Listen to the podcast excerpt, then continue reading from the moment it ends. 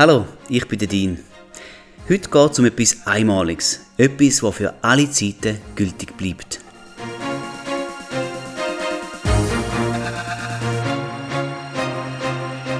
Es ist das Opfer von Jesus, das er am Kreuz durch seinen Tod gebracht hat.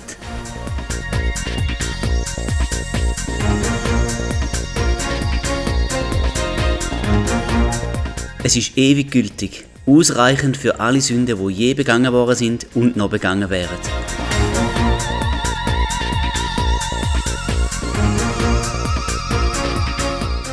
Und heute dreht sich alles um den Begriff ein für alle Mal.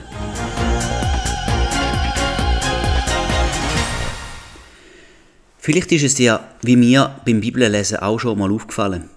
Es gibt einen Slogan, ein Schlagwort, wo man in der deutschen Sprache auch verwendet.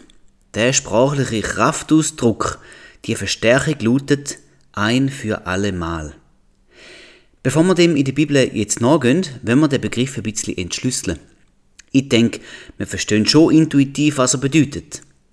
Wenn ich zum Beispiel am Mittagstisch sage, Kinder, ich sage es jetzt euch ein für alle Mal, es wird nicht mit den Händen gegessen, dann will ich damit zum Ausdruck bringen, dass meine Anordnung ab jetzt für immer gilt. Und ich sage es auch nur ein einziges Mal. Und nachher gilt es für alle Mal. Für jedes einzelne Mal, wenn Kinder wieder die Hände zum Essen nehmen In anderen Worten, was ich jetzt sage, das wird ich nicht dauernd wiederholen.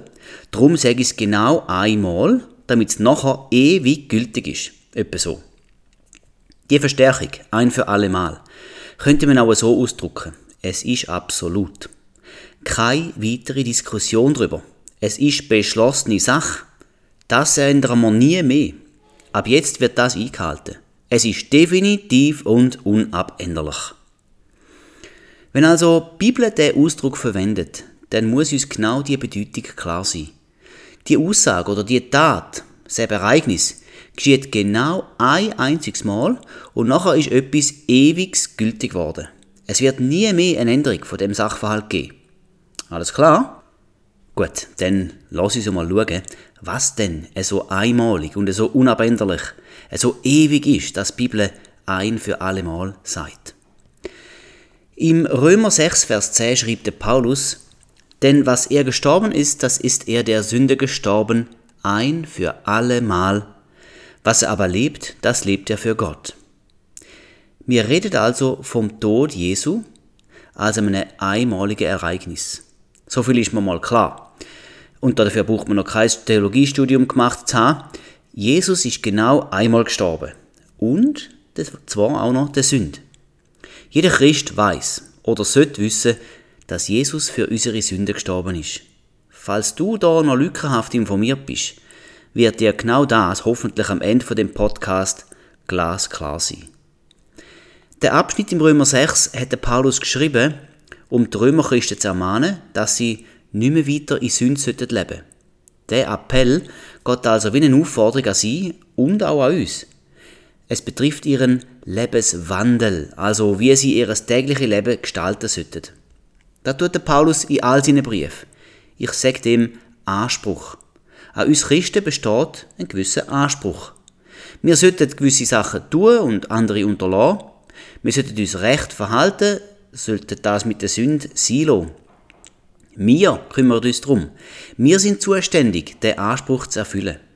Allerdings ist der Anspruch erst die zweite Seite der Medaille. Die erste Seite der Medaille ist nämlich der Zuspruch. Auch den erwähnt der Paulus immer. Und zwar immer zuerst. Der Zuspruch betrifft unsere neue Identität in Christus, wo wir bekommen haben in dem Moment, wo wir wiedergeboren worden sind. Die Wiedergeburt, gell, die beschreibt den Moment von unserer Bekehrung, den Zeitpunkt also, wo wir das Angebot von der Gnade Gottes, uns zu retten, angenommen haben. Wir haben erkannt, dass wir uns selber nicht retten können. Wir haben hier gemerkt, dass wir den hohen Standard Gottes, den er uns im Gesetz vom Alten Testament offenbart hat, dass wir den nicht erfüllen können. Und darum hat das jemand anderes für uns machen Jesus Christus. In seinem Leben hat er genau das erfüllt. Er ist nämlich ohne Sünde gewesen. Okay, falls dir diese Aussage ein bisschen gewagt erscheint, er sei ohne Sünde gewesen, dann klärt uns doch der Hebräer 4, 15 auf. denn wir haben nicht einen hohen Priester, der kein Mitleid haben könnte mit unseren Schwachheiten, sondern einen, der in allem versucht worden ist, in ähnlicher Weise wie wir, doch ohne Sünde. Oder man lesen es auch im 2. Korinther 5, Vers 21. Denn er hat den, der von keiner Sünde wusste, für uns zur Sünde gemacht, damit wir in ihm zur Gerechtigkeit Gottes würden. Okay, nochmal ein bisschen Beleg. Auch der 1. Petrus 2,22 bestätigt es. Er hat keine Sünde getan. Es ist auch kein Betrug in seinem Mund gefunden worden. Äh, da tut der Petrus übrigens der Jesaja 53,9 zitieren. Steht also auch schon im Alten Testament. Und sogar der Pontius Pilatus, ein ungläubiger Römer, hat im Johannes 18,38 gesagt, ich finde keine Schuld an ihm. Ja, Jesus ist also ganz ohne Schuld und Sünd gewesen. Noch ein letzter Beleg aus dem 1. Johannes 3, Vers 5. Und ihr wisst, dass er erschienen ist, um unsere Sünden hinwegzunehmen, und in ihm ist keine Sünde. Als erster und einziger Mensch hat also Jesus keine Sünde gemacht. Und damit hat er das Gesetz erfüllt. Es hat also jetzt einen gegeben, der gerecht war vor Gott. Nur der eine, Jesus. Und damit ist Christus das Ende vom Gesetz. Römer 10, Vers 4 Denn Christus ist das Ende des Gesetzes zur Gerechtigkeit für jeden, der glaubt. Ab dem Zeitpunkt, genau genommen nach dem Tod Jesu, ist ein neuer Weg eingeführt worden, wie wir gerechter können werden. Genau gesagt, ganz genau gesagt, ist es schon immer der einzige Weg zur Gerechtigkeit gewesen, schon von Anfang an von der Welt. Okay, das sind jetzt gerade ein paar Bibelvers gewesen, um zu verdeutlichen, dass Jesus ohne Sünde war und damit das Gesetz erfüllt hat. Zurück zu seinem Tod, wo er ja genau einmal gestorben ist. Die letzten beiden Stellen verdeutlichen, was durch den Tod Jesu passiert ist. Die Stelle in 1. Johannes 3,5 sagt ja, dass er erschienen ist, um unsere Sünden hinwegzunehmen. Das ist die grundlegende Absicht von Gottes Erlösungsplan gsi, wo er schon immer im Sinn hat. Jesus ist gekommen, um unsere Sünden von uns zu nehmen. Vor dem Kreuz, also noch im Alten Bund, haben die Juden noch das Gesetz gehabt. Gemeint ist das Gesetz Moses, die zehn Gebote, und dann noch weitere 603 Gesetze, Gebot und Verbot. Das Gesetz hat nie den Zweck gehabt, das Volk Israel gerecht zu machen oder zu erlösen. Das ist nicht möglich gewesen. Das lesen wir an verschiedenen Stellen im Buch Hebräer. Hebräer 10.1 zum Beispiel.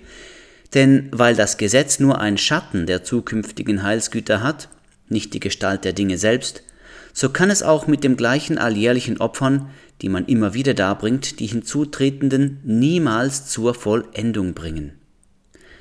Und denn im Hebräer 10.4, denn unmöglich kann das Blut von Stieren und Böcken Sünden hinwegnehmen. Und dann geht noch Hebräer 10, 11. Und jeder Priester steht da und verrichtet täglich den Gottesdienst und bringt oftmals dieselben Opfer dar, die doch niemals Sünden hinwegnehmen können. In dieser Stelle geht es um alttestamentliche Opfer, wo mal ja zwar gefordert sind wegen der Sünde, aber Sünde wegnehmen, das haben sie nicht können. Im Gegenteil, die blutigen Opfer haben die Menschen daran erinnert, dass sie sündig sind und eine bessere Erlösung gebraucht haben. Das Opfersystem vom alten Bund ist also unfähig gewesen, Sünde wegzunehmen. Aber warum ist denn das Gesetz überhaupt eingeführt worden? Diese Frage beantwortet uns der Galater 3,19. Wozu nun das Gesetz? Der Übertretungen wegen wurde es hinzugefügt, bis der Same käme, dem die Verheißung gilt. Mit dem Samen ist übrigens Jesus gemeint. Das Gesetz hat also bis auf Jesus hin gegolten und dann hat es seinen Zweck erfüllt gehabt, auf Sünden aufmerksam zu machen. Weil schon vor dem Gesetz die Übertretungen von Gottes Gerechtigkeitsanspruch groß sind, sehr groß, siehe zum Beispiel der Turmbau zu Babel oder die Zeit dort vor der Sintflut, hat es ein Gesetz gebraucht, wo dem Volk gezeigt hat, was in Gottes Augen recht und gut war. Das steht auch im Römer 3, Vers 20 weil aus Werken des Gesetzes kein Fleisch vor ihm gerechtfertigt werden kann. Denn durch das Gesetz kommt Erkenntnis der Sünde. Sinn und Zweck vom Gesetz ist also nicht gewesen, Gerechtigkeit zu bewirken, sondern die Sünde aufzuzeigen.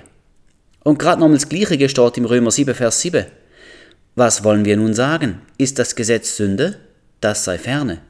Aber ich hätte die Sünde nicht erkannt, außer durch das Gesetz. Denn von der Begierde hätte ich nichts gewusst, wenn das Gesetz nichts gesagt hätte, du sollst nicht begehren. Das Gesetz regelt auch heute noch in unserem Rechtssystem, was gut und schlecht ist. Das ist manchmal ziemlich kompliziert, wenn man zum Beispiel als Straßenverkehrsgesetz denkt. Wer hat jetzt, wenn genau der Vortritt, fragt sich wohl öppen ein Lernfahrer. Um solche Fragen zu klären, gibt es eben ein Gesetz. Zum zu zeigen, der hat Recht, der nicht. Oder der hat Vortritt und der nicht. Oder aber, es gibt auch Menschen, die probieren, ihren eigenen Vorteil durch Ungerechtigkeit zu suchen und zu vergrößern. Auch da greift das Gesetz durch. Also genauer, der Richter greift ja durch und stützt sich dabei aufs Gesetz ab. Das biblische Gesetz aus dem Alten Testament zeigt uns also, was für Gott richtig und falsch ist. Es legt eine hohe, eine sehr hohe Messlatte an unser Verhalten. Und der Standard, der ist so hoch, dass ihn niemand komplett erfüllen kann. So kommt es jetzt, dass uns das Gesetz ständig vor Augen haltet, wo und wie wir unzuerreichend sind vor Gott. Aber eben, Jesus hat ja der göttliche Standard als einziger jemals erfüllt. Und jetzt schließe ich den ersten Kreis und gang nochmal zum Römer 6, Vers 10. Denn was er gestorben ist, das ist er der Sünde gestorben, ein für allemal. Was er aber lebt, das lebt er für Gott. Hey, Jesus ist also der Sünd gestorben. Das bedeutet so viel wie, für die Sünde ist er tot. Wenn du dir das in der fleischlichen Realität vorstellst, dann stimmst du mir sicher zu. Ein Toter kann gar nicht sündigen. Die Sünde verwünscht ihn nicht mehr. Es gibt auch keine Versuchung mehr für einen Toten. Ebenso wenig wird ein Leich vor Gericht zur Rechenschaft gezogen. Das Gesetz, die Sünde, die Versuchung, ein Toten ist vollständig befreit von diesen Sachen. Das betrifft jetzt vorerst einfach einmal Jesus, denn nur er hat das Gesetz komplett erfüllt. Ja, und gell, du merkst sicher, das Evangelium ist dann noch besser als das, was ich bisher gesagt habe. Ich komme schon noch. Ein für alle Mal bedeutet also, dass Jesus mit seinem einmaligen Tod für immer und ewig der Sünd gestorben ist. Schon während seiner Lebzeiten hat die Sünde nicht verwünscht. Und jetzt, nach seinem Tod, schon gar nicht mehr. Mit seinem Tod hat also Jesus unsere Sünde weggenommen. Das haben wir ja im 1. Johannes 3,5 schon gelesen. Das stimmt jetzt aber so ganz global noch nicht ganz. Wir haben da nämlich auch noch ein Wort mitzureden. Im neuen Bund gelten für die Rettung zwei Prinzipien, nämlich Gnade und Glaube. Lesen wir das doch einmal noch im Epheser 2, Vers 8. Denn aus Gnade seid ihr errettet durch den Glauben und das nicht aus euch. Gottes Gabe ist es. Es ist also irgendwie ein bisschen gleich wie bei einem Zwei-Komponenten-Leim. Es braucht beide Komponenten, Gnade und Glaube, damit der Rettung fest ist. Weder das eine noch das andere für sich allein macht der Rettung fix. Gnade kennen wir ja vom Begriff Begnadigen ganz gut. Jemand hätte zwar Strafe und Verurteilung verdient, aber ihm wird Gnade angeboten. Das heißt, die Schuld wird ihm nicht angerechnet, wie im Psalm 32,2 auch steht, Wohl dem Menschen, dem der Herr keine Schuld anrechnet. Das ist Gnade. Gnade Gottes aber funktioniert nicht vollautomatisch. Ebenso wie da steht, dass man aus Gnade errettet seid, steht dann auch noch durch Glauben. Glaube, das ist unser Anteil am Ganzen. Da wird von Gott unseren eigenen Wille berücksichtigt und respektiert. Kurz gesagt ist Glaube die feste Überzeugung von Tatsachen, wo man nicht sieht. Das habe ich aus dem Hebräer 11,1. Was Glaube genau ist, dazu habe ich einen ausführlichen Podcast gemacht. Ich denke, es wird sich lohnen, wenn du dir auch den noch anhörst. Durch Glauben errettet sie heißt, jetzt greifst du zu. Du nimmst das Angebot an. Während das Angebot von der Gnade für alle Menschen gilt, auch für den schlimmsten Schwerverbrecher, nehmen denn doch nicht alle das Angebot an. Für all dieselben gilt ein schreckliches Verdikt. Der Zorn von Gott bleibt auf ihm. Wer allerdings an Sohn Gottes glaubt, seinen stellvertretenden Tod für sich in Anspruch nimmt, Für den ist der Zorn Gottes auf Jesus schon geleitet worden. Johannes 3,36 fasst das so zusammen. Wer an den Sohn glaubt, der hat ewiges Leben. Wer aber dem Sohn nicht glaubt, der wird das Leben nicht sehen, sondern der Zorn Gottes bleibt auf ihm. Das tönt doch schon sehr definitiv für mein Verständnis. Das Thema mit Gottes Zorn ist ein bisschen eins, das die Menschen manchmal ein bisschen beunruhigt. Wie kann bloß ein liebender Gott zornig sein? Schau, Gott hat es nicht mit der Sünde und der Ungerechtigkeit, denn er ist heilig. Sünde und Heiligkeit verträgen sich nicht. Der Prophet Habakkuk schreibt im Kapitel 1, Vers 13, Deine Augen sind so rein, dass sie das Böse nicht ansehen können. Du kannst dem Unheil nicht zuschauen. Wahre Gottesfurcht, also so zu denken, wie Gott es tut, bedeutet, das Böse zu hassen. Das steht so in der Sprüche 8,13. Die Furcht des Herrn bedeutet, das Böse zu hassen. Stolz und Übermut, den Weg des Bösen und einen verkehrten Mund hasse ich. Du, es ist also ernst. Gott hasst Zünd. Und Hass, naja, ist ziemlich einfach zum Verstehen. Wenn du mal jemanden gehasst hast, dann weißt Hass und Zorn gehören zusammen. Weh, wenn Gott der Allmächtige zornig auf dich ist. Dann kannst du einpacken. Dann musst du eine Strafe erwarten. Aber ich will dir heute ja keine schlechte Nachricht verkünden, sondern die gute, das Evangelium. Evangelium bedeutet übrigens die gute Nachricht. Das ganze Kapitel 53 aus dem Buch Jesaja zeigt, wie der Messias, der versprochene Retterkönig, also Jesus, genau den Zorn Gottes auf sich wird nehmen. Der Jesaja ist ja ungefähr 700 Jahre vor Christus aufgeschrieben worden. Lesen wir doch einmal ein paar Schlüsselstellen daraus. Vers 5. Doch er wurde um unserer Übertretungen willen durchbohrt, wegen unserer Missetaten zerschlagen. Die Strafe lag auf ihm, damit wir Frieden hätten, und durch seine Wunden sind wir geheilt worden. Jesus hat unsere Strafe also auf sich genommen. Und das Resultat? Wir haben jetzt Frieden mit Gott. Vers 6. Aber der Herr warf unser aller Schuld auf ihn. Genau. Die Schuld, die wir auf uns geladen haben, die ist auf ihn geworfen worden. Stell dir das einmal ganz bildlich vor. Der ganze Dreck an dir, also Dreck weg deiner Sünde, der ganze Dreck ist auf ihn geworfen worden. So bist du sauber worden und er dreckig. Vers 8. Wegen der Übertretung meines Volkes hat ihn Strafe getroffen. Es wird wieder klar, wer die Fehler begangen hat, nämlich das Volk. Aber die Strafe hat ihn getroffen, Jesus, stellvertretend fürs Volk. Das ist das geistliche Naturgesetz, wonach nicht unbedingt der muss bestraft werden, der die Sünde begangen hat, sondern es kann auch ein Stellvertreter die Strafe übernehmen. Der Stellvertreter ist Jesus für dich gewesen. Vers 10. Aber dem Herrn gefiel es, ihn zu zerschlagen. Er ließ ihn leiden. Gott hat sich müssen entscheiden, wer für die Schuld soll zerschlagen werden, wer das er hätte wollen leiden lassen. Und er hat sich für Jesus, seinen geliebten Sohn, entschieden. Damit gehst du leer aus, also keine Strafe mehr für dich. Vers 11. Durch seine Erkenntnis wird mein Knecht der Gerechte viele gerecht machen, und ihre Sünden wird er tragen. Genau. Durch sein Tod hat Jesus also deine Sünde getragen. Er hat's schon. Denn er ist ja gerade einmal gestorben, vor rund 2000 Jahren. Eine Feinheit noch im Vers 11. Er wird nicht alle, sondern nur viele gerecht machen. Dieselben viele sind dieselben, wo sein Gnadenangebot, sein stellvertretender Tod für sich selber durch Glauben annehmen, wie wir es im Epheser 2, Vers 8 gelesen haben. Hey, verstehst Jesus ist gerecht und sündlos gsi. Du nicht.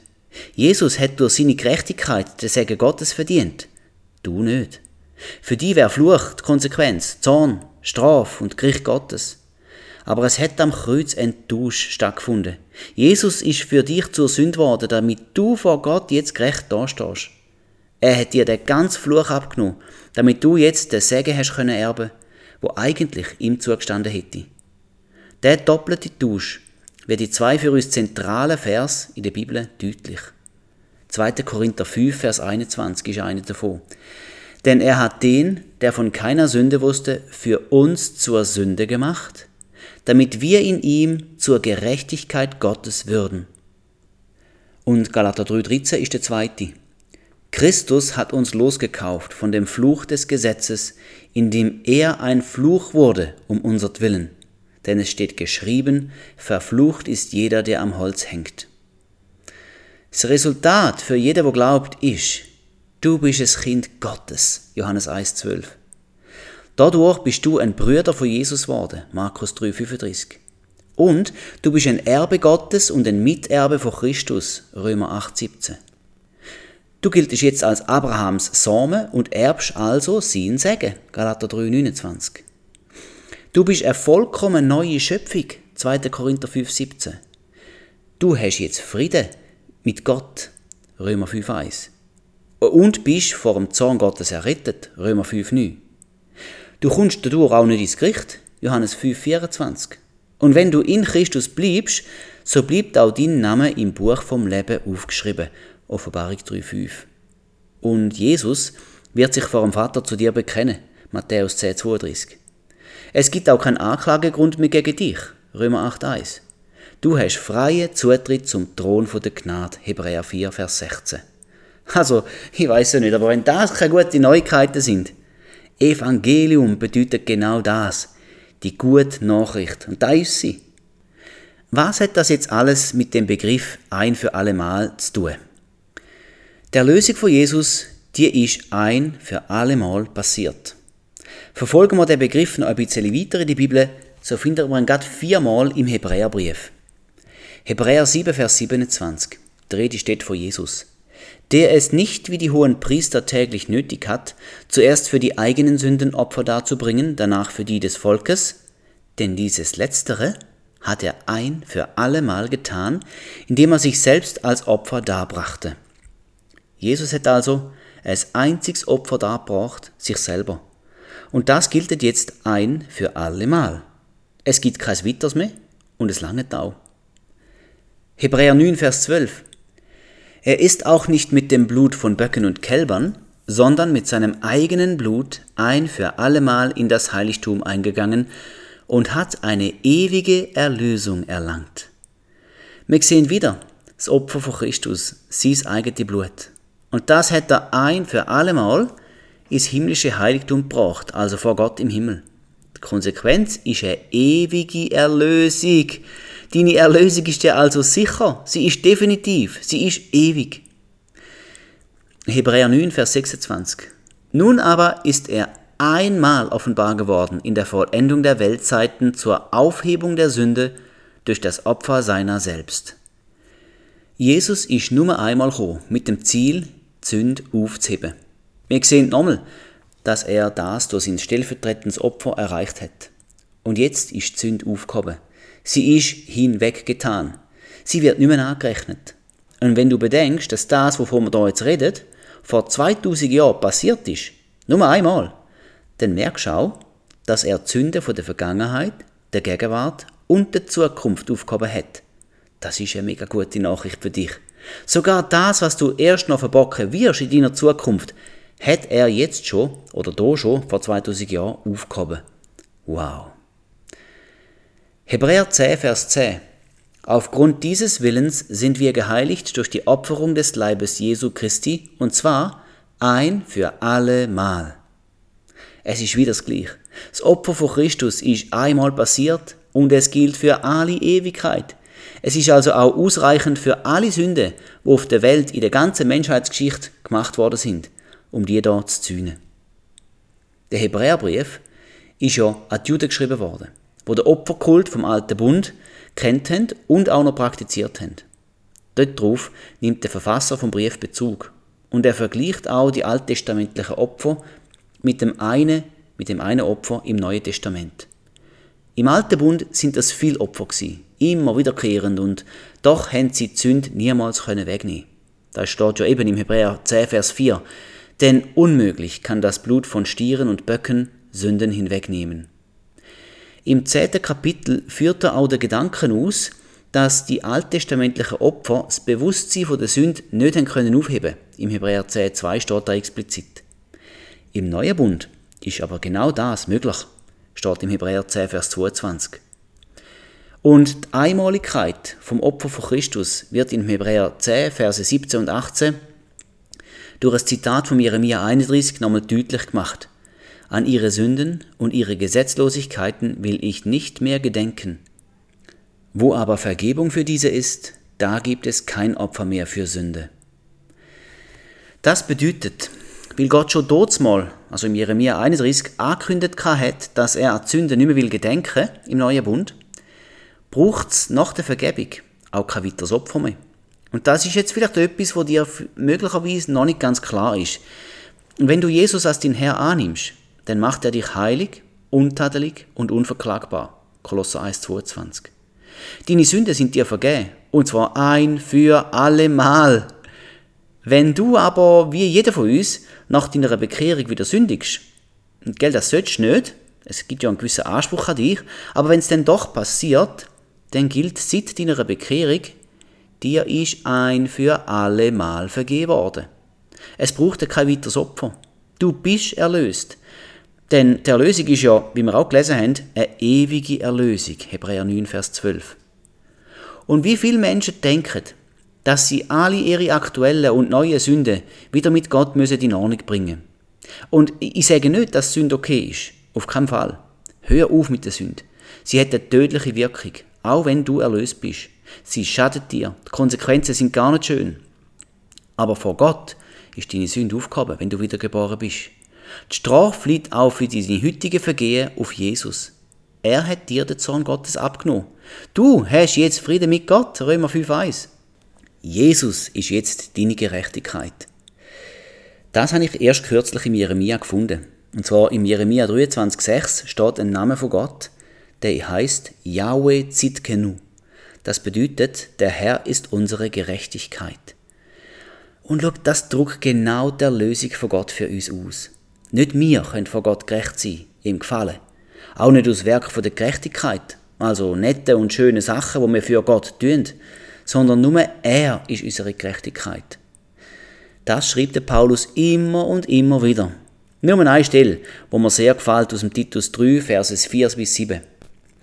Als aber die Freundlichkeit und Menschenliebe Gottes, unseres Retters, erschien, da hat er uns nicht um der Werke der Gerechtigkeit willen, die wir getan hätten, sondern aufgrund seiner Barmherzigkeit, errettet durch das Bad der Wiedergeburt und durch die Erneuerung des Heiligen Geistes, den er reichlich über uns ausgegossen hat durch Jesus Christus, unseren Retter, damit wir durch seine Gnade gerechtfertigt, der Hoffnung gemäß Erben des ewigen Lebens würden. Es ist eine Stelle, die ein bisschen länger ist, aber sie ist vollgespickt mit der wunderbaren ewigen Erlösung, die wir unverdient geschenkt bekommen haben. Schau nur nochmal mit mir. Gott ist freundlich und er liebt Menschen, steht da. Er ist unser Retter. Und der Rettung, die folgt nicht auf Werk, wo wir für unsere Gerechtigkeit da hätten, also zum Beispiel Almose gehen, Gottesdienst besuchen, nicht fluchen, nicht töten und so weiter, sondern der Rettung geschieht ganz allein durch seine Gnade. Durch da, durch Gnade sind wir gerechtfertigt. Der Rettung, wenn man sie zeitlich betrachtet, hat bei der Wiedergeburt angefangen. Dort sind wir badet worden, also rein gemacht worden. Und dann geschieht sie jetzt auch fortlaufend durch den Heiligen Geist, wo uns erneuert. Der letzte Teil, dem sagt man Heiligung.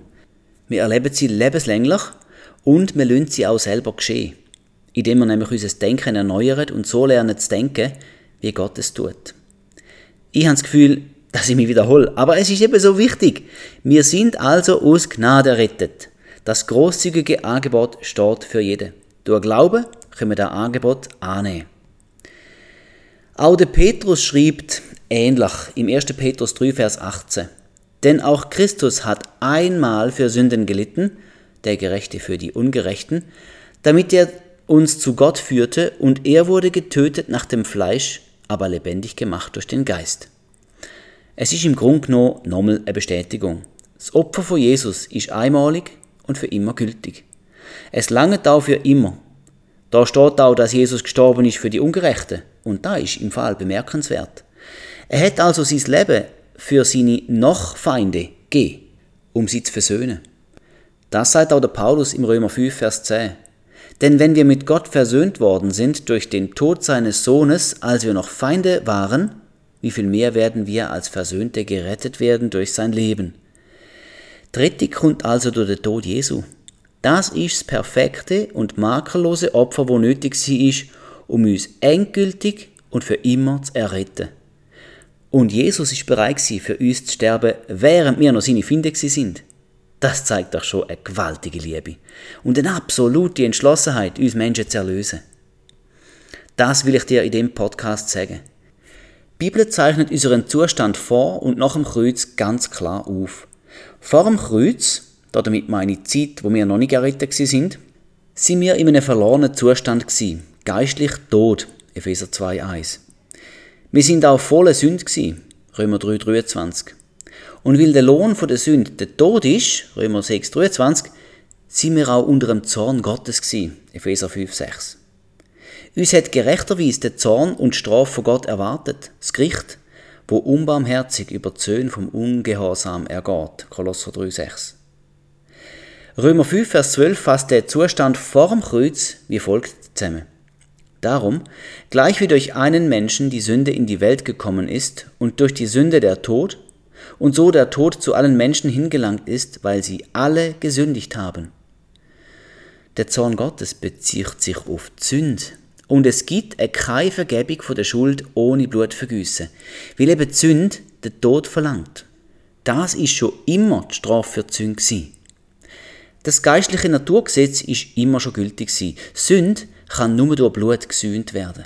Hebräer 9, Vers 22 sagt, und fast alles wird nach dem Gesetz mit Blut gereinigt, und ohne Blutvergießen geschieht keine Vergebung. Das versteht der westliche Verstand nicht wirklich. In Ländern von der Blutrach geht das vielleicht noch eher. Darum erkläre ich es dir wieder und wieder. Sünd gleich Strafe gleich Tod. Das ist Gesetzmäßigkeit der Bibel, nicht bloß im Alten Testament. Und Vergebung von Sünd gleich Tod. Aber es darf auch ein Stellvertreter sterben. Ein Opfer von jemand anderem. Im Alten Testament sind das die zahlreichen Opfertiere gewesen, wo aber eigentlich nur an die Sünde erinnert haben, wie wir ja gesehen haben. Es hat immer müssen ein makelloses und unbeflecktes Opferlamm sein.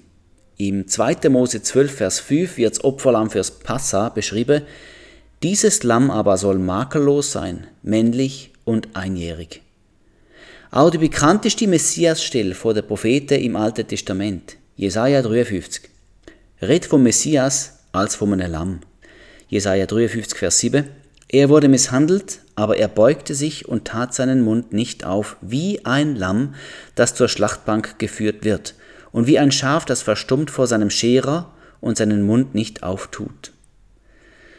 Im 1. Petrus 1, 18 und 19 wird denn Jesus genau so beschrieben. Denn ihr wisst ja, dass ihr mit dem kostbaren Blut des Christus als eines makellosen und unbefleckten Lammes losgekauft worden seid.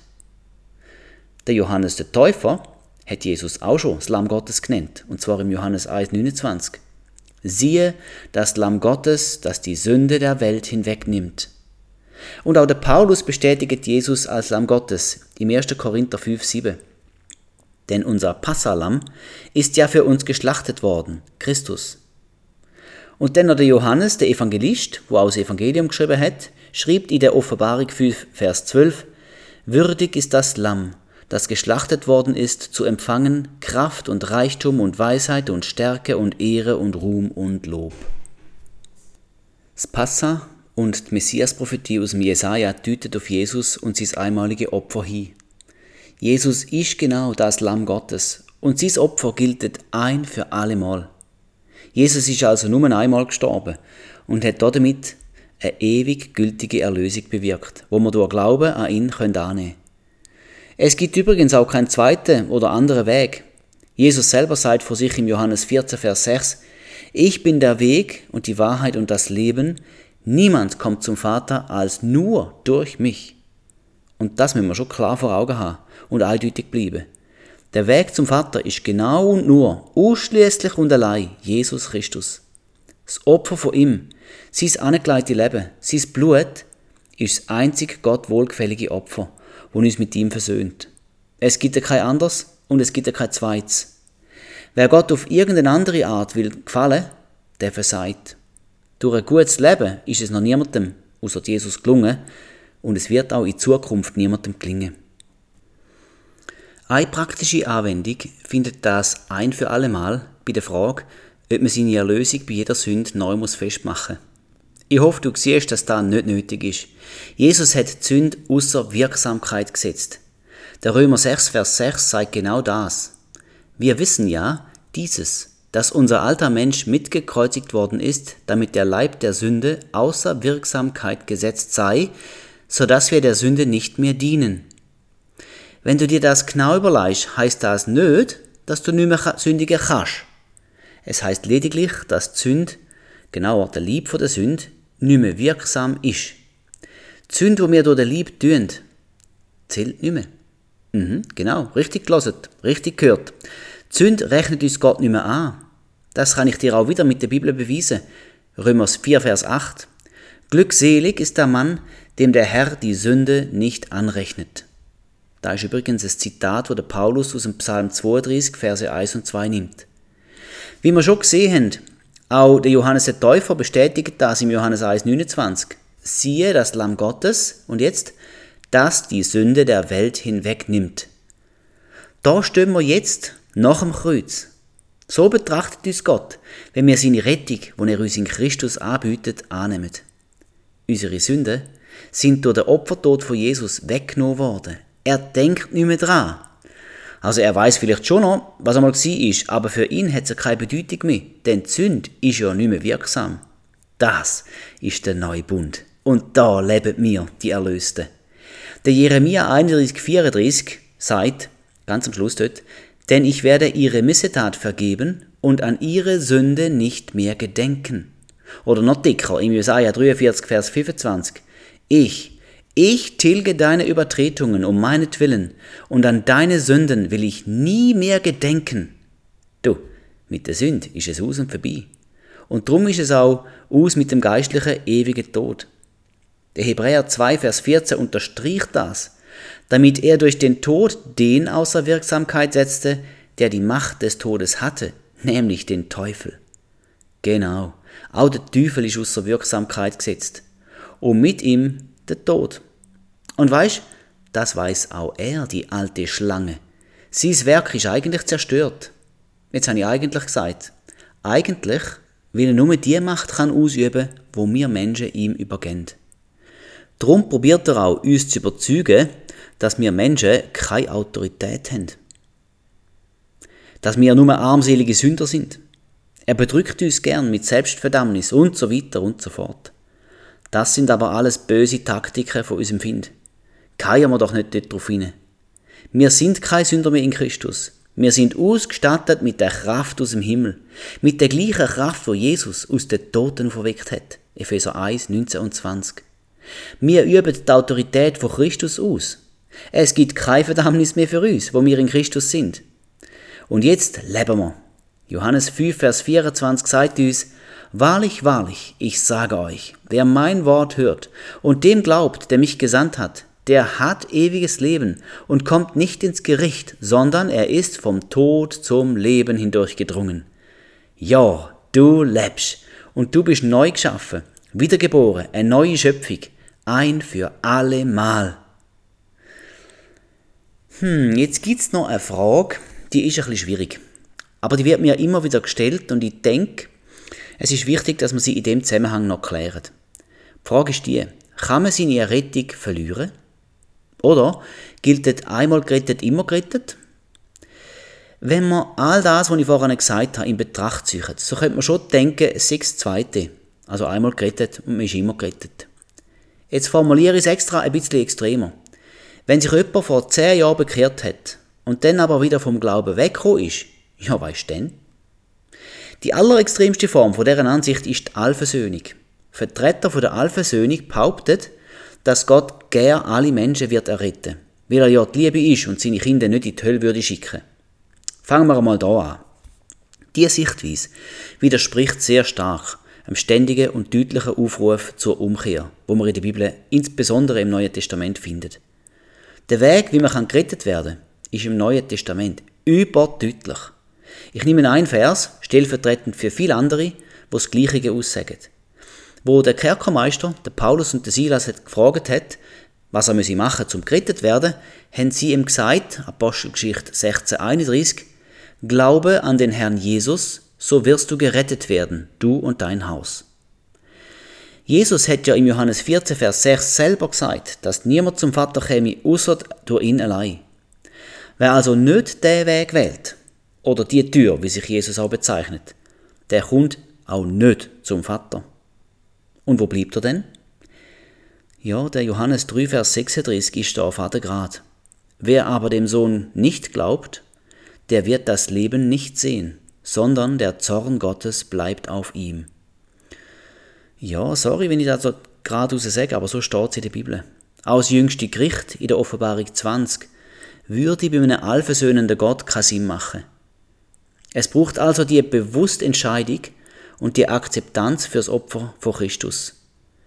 Was aber, wenn jemand den Entscheid einmal gefällt hat, später aber nicht mehr will von Gott wissen und mit ihm zu tun haben. Schau, die Erlösung ist ewig. Sie ist definitiv. Und man verliert sie nicht einfach so, wie man zum Beispiel einen Schlüssel verliert. Aber es ist auch nicht so, dass dich Gott zur Rettung zwingt, respektive, dass er dich zwingen würde, drin zu bleiben. Es gibt so ein paar Stellen, mir sind vier bekannt, wo der bewusste Ausstieg aus der Errettung behandelt.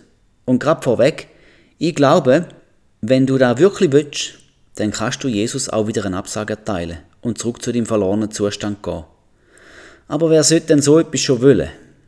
Trotzdem, damit wir auch in dieser Frage ein bisschen weiterkommen, da sind die vier Passagen. Die eine ist in Matthäus 12, Vers 31 und 32. Da redet Jesus. Darum sage ich euch, jede Sünde und Lästerung wird den Menschen vergeben werden, aber die Lästerung des Geistes wird den Menschen nicht vergeben werden.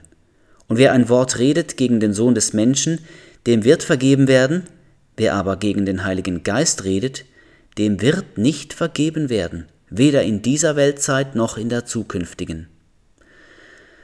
Puh. Der Kontext von dieser Stelle ist die Befreiung von einem Besessenen, wo stumm und blind war. Stell dir nur das vor, stumm und blind. Der arme Mensch, der sieht und hört nichts. Du kannst eigentlich gar nicht mit ihm kommunizieren. Und doch heilt ihn Jesus. Die Pharisäer haben dann gesagt, dass Jesus das durch den Oberste der Dämonen da hege oder hege können tun. Und auf diese Behauptung aber spricht Jesus die vorgelesenen Worte aus. Jesus hat seine Kraft, so wie auch mir, vom Heiligen Geist gehabt. Bei seiner Taufe durch Johannes den Täufer hat er ihn bekommen. Die Bibel schreibt davon. Die Pharisäer haben also den Heiligen Geist der Oberste der Dämonen genannt, also in dem Wort Beelzebul. Das ist die Lästerung vom Geist. Da wird verständlicher, wenn wir uns die Rolle vom Heiligen Geist bewusst machen. Er, der Heilige Geist, verbindet sich mit unserem Geist, 1. Korinther 6, 17, sodass wir geistlich sehend werden. Durch ihn verstehen wir das Reich Gottes. Er ist auch unseren Parakletos, was so viel wie Fürsprecher, Herbeigerufener, Anwalt, Tröster, Begleiter oder Berater heißt. Er ist unsere Verbindung zu Gott. Jesus ist ja jetzt nicht mehr auf der Erde, sondern hat den Heiligen Geist geschickt. Durch ihn werden wir gelehrt. Wir kommen Weisheit über. Wir verstehen die Schrift. Wir können durch ihn im Geist leben und so weiter. Wenn sich jemand gegen den Heiligen Geist ausspricht und ihn quasi so fortschickt, dann ist das dann halt so. Und alle Vorzüge, wo uns der Heilige Geist gibt, die fallen dann auch weg. Denn ohne Heiligen Geist bist du ganz und definitiv verloren. Aber ähm, keine Sorge. Wenn du in dir den Wunsch spürst, näher zu Gott zu kommen, ihn besser zu kennen, wenn du Jesus liebst und ihm willst gefallen, dann sind das ja alles Äußerungen vom Heiligen Geist in dir. Äh, so schnell verschwindet denn der Heilige Geist auch wieder nicht. Ich komme zur zweiten Stelle. Hebräer 6, Verse 4, 4 bis 6. Denn es ist unmöglich, die, welche einmal erleuchtet worden sind und die himmlische Gabe geschmeckt haben und Heiligen Geistes teilhaftig geworden sind und das gute Wort Gottes geschmeckt haben, dazu die Kräfte der zukünftigen Weltzeit und die dann abgefallen sind, wieder zur Buße zu erneuern, da sie für sich selbst den Sohn Gottes wieder umkreuzigen und zum Gespött machen. Auch die Stelle beschrieb den verhärteten Zustand vom Herz. für den eine Umkehr irgendwann unmöglich wird. Der Abfall von Gott wird aber auch durch ein paar happige Kriterien definiert, wo doch schon zeigen, dass der, um den es sich jetzt hier handelt, Gott echt und tief kennt hat und auch erlebt hat. Erleuchtung. Der Betreffende ist also von Jesus erleuchtet gsi. Er hat die himmlische Gabe geschmeckt, also kennt, sie ist ihm vertraut gsi. Er hat auch die Kräfte vom Himmel geschmeckt. Und das Wort Gottes ist ihm ebenfalls zu eigen gsi. Wer so intim und näher mit Gott unterwegs ist und dann doch abfällt von Gott, für den sieht es dann ziemlich düster aus. Ich stelle jetzt mir da einen vollmächtigen, geisterfüllten Leiter vor, wo Gott wirklich gut kennt, mit ihm schon viel erlebt hat, Zeugnis zu erzählen hat, Wunder erlebt hat und so weiter. Und wenn er so einen abfällt, ja dann gut Nacht am 6. Die dritte Stelle steht im Hebräer 10, Vers 26 bis 29. Denn wenn wir mutwillig sündigen, nachdem wir die Erkenntnis der Wahrheit empfangen haben, so bleibt für die Sünden kein Opfer mehr übrig, sondern nur ein schreckliches Erwarten des Gerichts und ein Zorneseifer des Feuers, der die Widerspenstigen verzehren wird. Wenn jemand das Gesetz Moses verwirft, muss er ohne Erbarmen sterben auf die Aussage von zwei oder drei Zeugen hin, wie viel schlimmerer Strafe meint ihr, wird derjenige schuldig erachtet werden, der den Sohn Gottes mit Füßen getreten und das Blut des Bundes, durch das er geheiligt wurde, für gemein geachtet und den Geist der Gnade geschmäht hat. Es geht meiner Ansicht nach wieder ums Gleiche. Um nach dem Vers in verlorenen Zustand zurückzukehren, muss er eine zuerst die Erkenntnis von der Wahrheit empfangen haben und dann mutwillig sündigen, also extra. Du müsstest dich also bewusst gegen die Wahrheit entscheiden. Da wäre dumm und es hätte auch schlimme Konsequenzen. Wer das Opfer von Jesus verachtet, für den gibt es kein anderes. Wie ich vorhin schon gesagt habe, es gibt nur einen Weg zum Vater. Wer einen zweiten sucht, der verlauft sich in die Irre. Im Vers 29 wird ja der Geist geschmäht. Darum gehe ich davon aus, dass die Stelle das gleiche gemeint wie die Lästerung gegen den Geist aus dem Matthäus 12. Und die vierte Stelle, 2. Petrus 2, Vers 20 und 21. Denn wenn sie durch die Erkenntnis des Herrn und Retters Jesus Christus den Befleckungen der Welt entflohen sind, aber wieder darin verstrickt und überwunden werden, so ist der letzte Zustand für sie schlimmer als der erste. Denn es wäre für sie besser, dass sie den Weg der Gerechtigkeit nie erkannt hätten, als dass sie, nachdem sie ihn erkannt haben, wieder umkehren, hinweg von dem ihnen überlieferten heiligen Gebot. Das ganze zweite Kapitel vom zweiten Petrusbrief behandelt frevlerische Verführer und beschreibt sie mit vielen Details. Es ist auch da wieder das Gleiche. Jemand hat Jesus als der Herr und Retter kennt und ist auch gereinigt worden. Dann aber hat er sich wieder in der Sünde verstrickt und ist sogar davon überwunden worden. Wer sich also bewusst abkehrt und wieder in den Schlamm von der Sünde einsteigt, obwohl er gerade davon befreit worden ist, so schreibt jetzt da der Petrus, dass der letzte Zustand schlimmer ist als der erste. Besser hätte es den Weg zu der Gerechtigkeit nie kennt. Also das sind schon ernste Worte. Es ist ja ein eher düsteres Unterthema. Aber die Frage stellt sich einfach, kann jemand wieder aussteigen aus dem Zug, wo in den Himmel fährt? Ja, das kann er. Es ist zwar dumm und kurzsichtig, aber Gott zwingt uns nicht errettet zu bleiben. Denk auch an das Gleichnis vom verlorenen Sohn. Der Vater hat ihn gehen Ungern, aber er hat ihn gehen Deine Errettung ist dir sicher und dabei bleibe ich auch. Aber wenn du das wirklich würdest wollen, dann hättest du Kompetenz, aus deren Erlösung wieder auszusteigen. Verlieren tust du deine Errettung nicht so rasch. Das passiert nicht unbemerkt oder überraschend. Äh, du hast da ganz bewusst das Wort mitzureden. Erinnere dich dran. Du hast einen freien Willen. Den kannst du auch frei einsetzen. Eine letzte Bestätigung für meine Sicht in dieser Frage ist der. Warum lesen wir im Neuen Testament so viel von Ausharren oder standhaft bleiben oder überwinden? Ein Beispiel dazu aus dem Matthäus 24, 12 und 13. Da ist die Endzeitrede von Jesus. Und weil die Gesetzlosigkeit überhand nimmt, wird die Liebe in vielen erkalten. Wer aber ausharrt bis ans Ende, der wird gerettet werden. Ja, und in der sieben Cent schrieben aus der Offenbarung, die findest du im Kapitel 2 und 3 dort, steht bei jeder einzelnen Gemeinde, jedes einzige Mal, steht, wer überwindet, da, da, da, da, und nachher kommt eine Andeutung vom ewigen Leben. Es ist also nicht genug, sich einfach einmal zu bekehren und dann ist alles gut. Nein, wir sind aufgerufen, auszuharren, durchzuheben bis ans Ende, zu überwinden, standhaft zu bleiben, auch wenn es schwer wird oder wenn es länger dauert, als wir gedacht haben.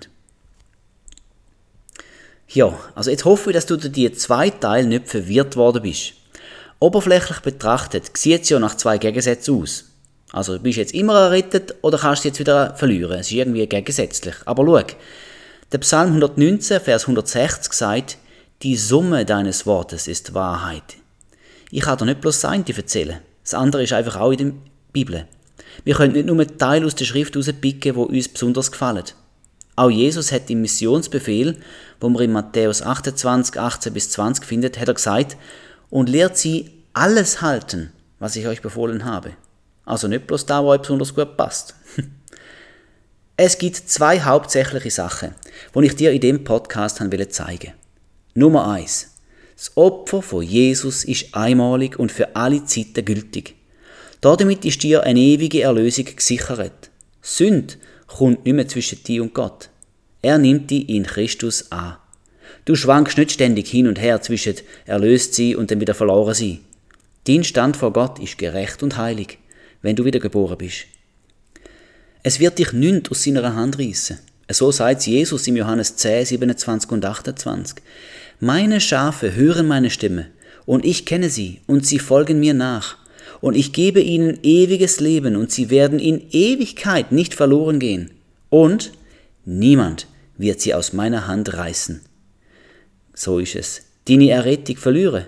Das kann dir nicht einfach so mir nichts, dir nichts passieren. Und jetzt noch der zweite Punkt.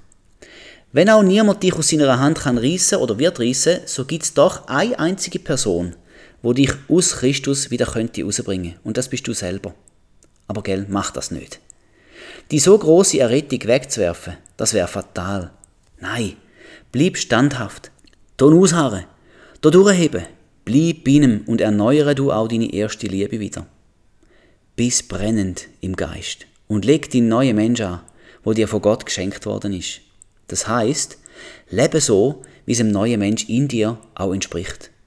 Du dein Herz nicht verhärten, indem du die Stimme Gottes missachtest oder der Sünde nachgibst, sondern entwickle ein feines Gespür für die Stimme vom Herrn, wo sagt, meine Schafe hören meine Stimme, und ich kenne sie, und sie folgen mir nach, bis sottiges Schaf. Jeder Mensch ist eine lebendige Seele, Steht so im 1. Mose 2, Vers 7. Also gemacht mit einem eigenen Wille. Der macht die erhoffte Beziehung zu Gott erst einmal möglich, lässt uns aber gleichzeitig auch die Wahl, nichts von Gott zu wissen. Das erklärt, warum man seine Errettung auch kann abweisen kann. Hier aber bleiben wir jetzt nicht da, sondern bringen wir nochmals perfekte Opfer von Jesus auf den Punkt. Vor dem Kreuz, also zeitlich vor dem Tod von Jesus, hat die Sünde die Menschen von Gott trennt. Schon dort mal hat Gott dem Volk Israel eine Möglichkeit gegeben, die Trennung, sagen wir, zu überbrücken, nämlich mit Opfer, wie es das mosaische Gesetz vorgeschrieben hat. Das Gesetz hat bis auf Christus einen Gulten. Denn Jesus hat das ultimative Opfer gebracht, das, wo ein für alle Mal gültig und ausreichend ist. Wer das Opfer, die große Errettung für sich in Anspruch nimmt, der ist vor Gott gerecht gesprochen. Damit ist er mit Gott versöhnt. Auch wenn er gesündigt hat und immer noch nicht komplett sündenfrei lebt. Die Sünde ist außer Wirksamkeit gesetzt, denn der Preis ist zahlt. Damit ist das Opfer von Jesus auch definitiv. Es braucht kein weiteres. Es langt für sämtliche Sünden, Vergangenheit, Gegenwart und Zukunft. Du bist mit einer ewigen Erlösung errettet worden bei deiner Wiedergeburt. Es ist dann auch kein weiteres Opfer mehr nötig, denn das Blut von Jesus hat alles, gern alles kompensiert. Das feiern wir ja im Abendmahl. Gell, die eine Komponente ist ja der Wein. Und der steht für das Blut vom neuen Bund. Wir sollten es oft feiern. So wie die Jünger in der Apostelgeschichte. Sie sind nämlich beständig auch geblieben im Abendmahl. Die Apostelgeschichte 2,46 zeigt uns, wie oft dass sie es gefeiert haben.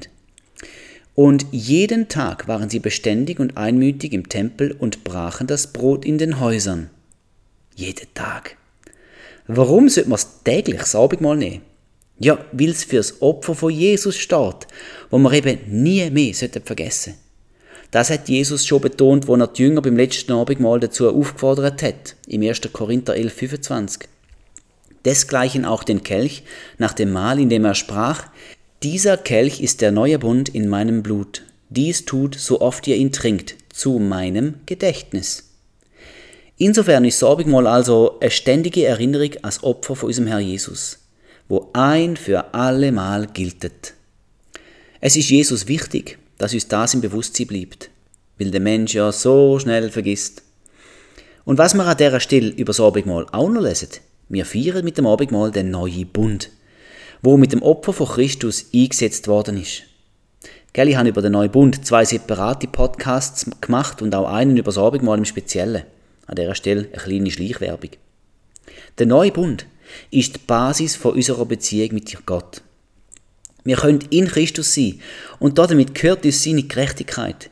Wir sind gerecht gesprochen in ihm. Wir haben das Evangelium, die gute Nachricht. Das ist der neue Bund. Der Dienst von der Versöhnung mit Gott. Der Dienst vom Geist und so weiter. Das steht alles so im 2. Korinther Kapitel 3. Das alles ist möglich worden durch das einmalige Opfer von Jesus, wo uns für alle Zeiten rettet. Halleluja. Gut, und jetzt bist wieder du dran. Ich habe viel erzählt. Ich will dich ermutigen, du nicht alles glauben, was man dir erzählt. Also ich habe mir schon Mühe gegeben, es richtig zu präsentieren, aber ganz nachlesen. Schau selber in die Bibel nach. Die Bibel ist auch für dich persönlich geschrieben, dass du sie selber lesest und dir zeigen machst. Das Opfer von Jesus ist ein für alle Mal gültig. Das habe ich jetzt sicher hundertmal gesagt in dem Podcast. Überleg dir, was das bedeutet. Wenn es dort mal vor 2000 Jahren vollbracht war, hat er von da aus deine heutige Sünde vergeben. Also hat er können in Zukunft deine Sünde und Schuld vergeben. Er ist also durchaus fähig, Sünde in der Vergangenheit, in der Gegenwart und in der Zukunft zu vergeben durch das Opfer. Es gibt ja nur eins. Und ich wünsche dir, dass du das erkennst und merkst, das heißt, meine Erlösung ist ewig und definitiv. Das sind richtig gute Nachrichten. Ich hoffe und bete, dass du das siehst. Und ich will dir auch noch im Gebet entlassen, indem ich zu dir, Vater, bitte, dass du die Worte, die ich gesagt habe, dass du die lebendig machst, dass du offenbarst, was du in deinem Herz hast für uns was du Großartiges für uns vollbracht hast. Lass uns da ganz deutlich vor Augen kommen. Lass es zu einer Offenbarung tief in unserem Herz werden. Dass wir verstehen und auch in dem leben, was du für uns tun hast. Dass wir uns nicht mehr klein machen und damit auch ein Stück wie dein Opfer klein machen, denn dein Opfer ist ein für alle Mal so großartig und immer gültig, dass es alles, wo an Sünde umeinander ist, kann vertilgen und außer Wirksamkeit setzen. Herr, ich danke dir, dass du gesagt hast, dass du nie mehr an unsere Sünde willst denken und dass du unsere Sünde uns nicht mehr anrechnen Das ist so gut, Herr. So gut wie eben du bist, du großartiger, guter Vater. Amen.